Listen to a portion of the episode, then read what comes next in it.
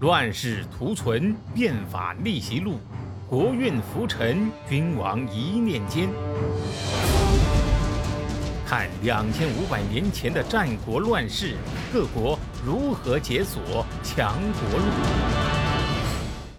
每天十五点，西哥为您解码战国史。您呢，听着要是觉得还行，麻烦动动您的小手指儿，戳一下订阅，顺便呢再关注一下西哥，免得咱有缘人擦肩而过，那不是悲剧了吗？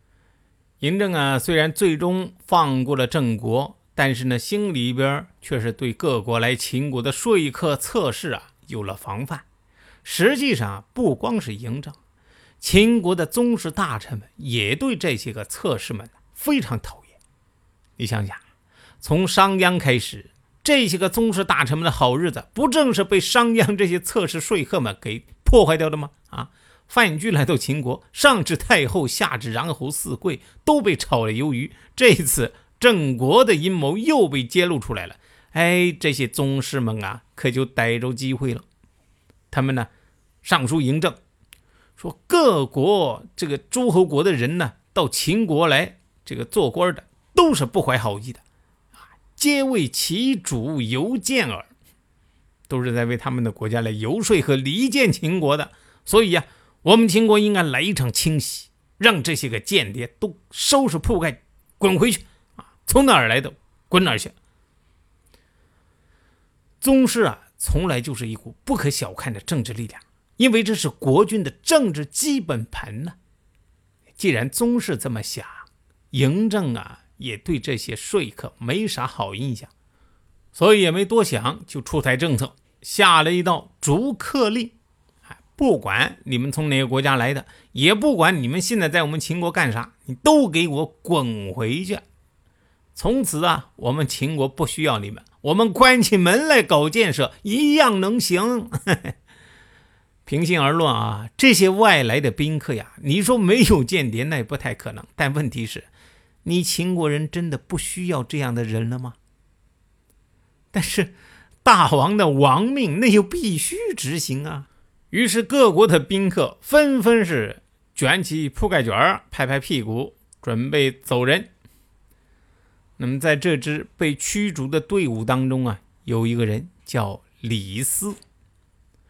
李斯啊是楚国人，《司马迁史记》里面记载，李斯年轻的时候做一个小吏，有一次看到厕所里边的老鼠吃的脏东西，啊，瘦的皮包骨头，一旦有人或者狗走近了，就会吓得是连滚带跑。李斯觉得，如果一个人活成这样，那可真的是太卑微了。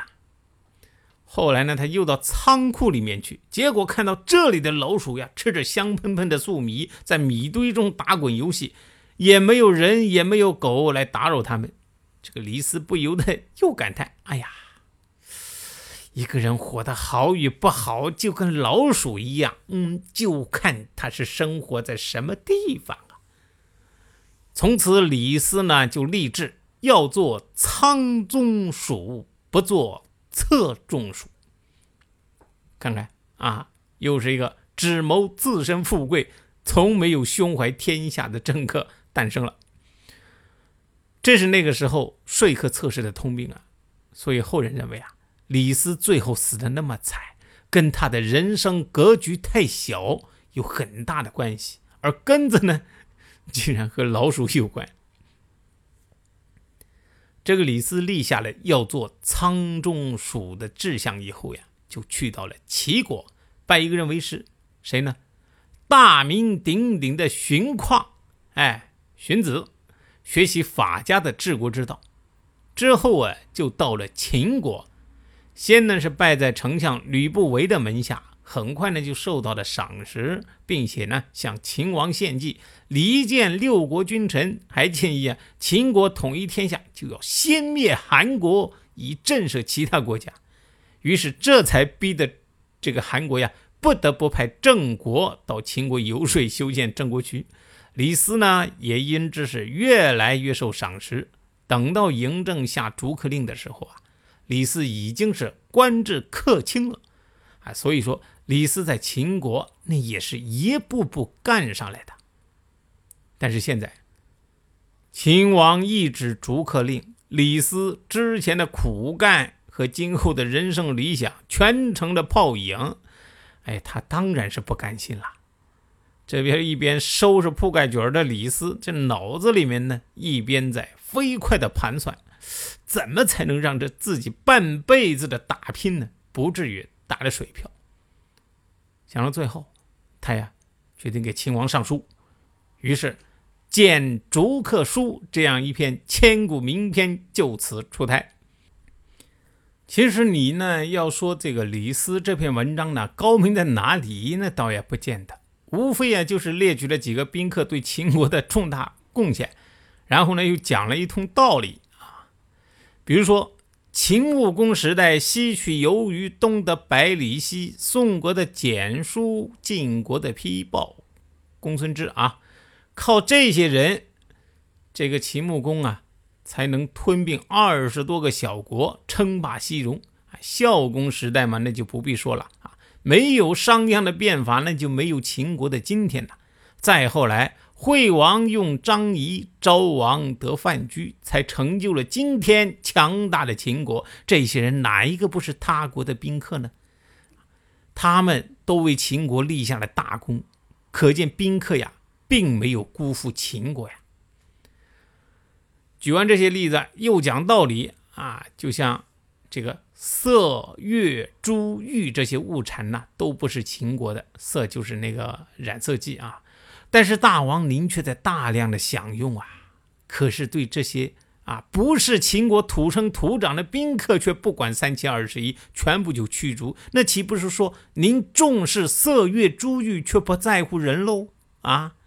可是五帝三王为什么能够无敌于天下？那是因为他们看重人，而不是物产。您现在把这些人赶走，他们能去哪儿？他们只会去其他的国家。所以逐客令无疑那是在壮大敌人，削弱自己呀。嬴政呢，本来是个想干事业的人。况且当时秦国一统天下，那是指日可待，他不可能愿意糟践这样的大好形势。所以这李斯呀，道理说通了，他呢也一下子醒悟过来了。哎呀，几乎是犯了大错。不过呢，能知错就改，哎，也挺好。这个嬴政啊，就就这一点好，哎，至少他在这个统一天下之前。他只要觉得自己错了，他就会很快认错。但是统一天下之后啊，嘿嘿，人变了，有错也不认了，这个是后话啊。当即，嬴政赶紧派人去追李斯。李斯啊，虽然已经被那些个小吏催促上路了，可是并没有死心呢，他等着这个嬴政来喊他呢。于是李斯就这么被召回来了，还升了官儿，做了廷尉。那就等于相当于现在这个公安部长加法院院长了，啊，被这个重用的李斯啊，又发挥出纵横家的特长，继续派人呢携重金到各国去游说离间。六国的那些个大臣们呐，被李斯的钱砸的是晕头转向，纷纷表示啊，愿意为秦国统一天下的大业尽心尽力。当然了，也有少数有气节的，不愿意被收买。不愿意被收买，那好办啊！敬酒不吃，你吃罚酒。那李斯就派出刺客，嘿嘿，刀剑侍候。这样一来呀，六国的朝政就乱成了一团，再也无法形成抗秦的合力。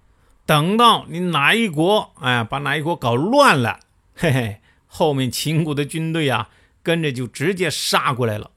所以呀，之后没几年，这天下呀。就归秦了。谁按下的礼崩乐坏的启动键？哪些小弟逆袭成带头大哥？哪些大哥被带进了坑？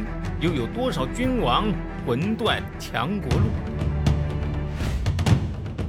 西哥从《资治通鉴》《战国策》《史记》中筛出战国大事件，为您剖析国运密码，轻松理清战国乱史。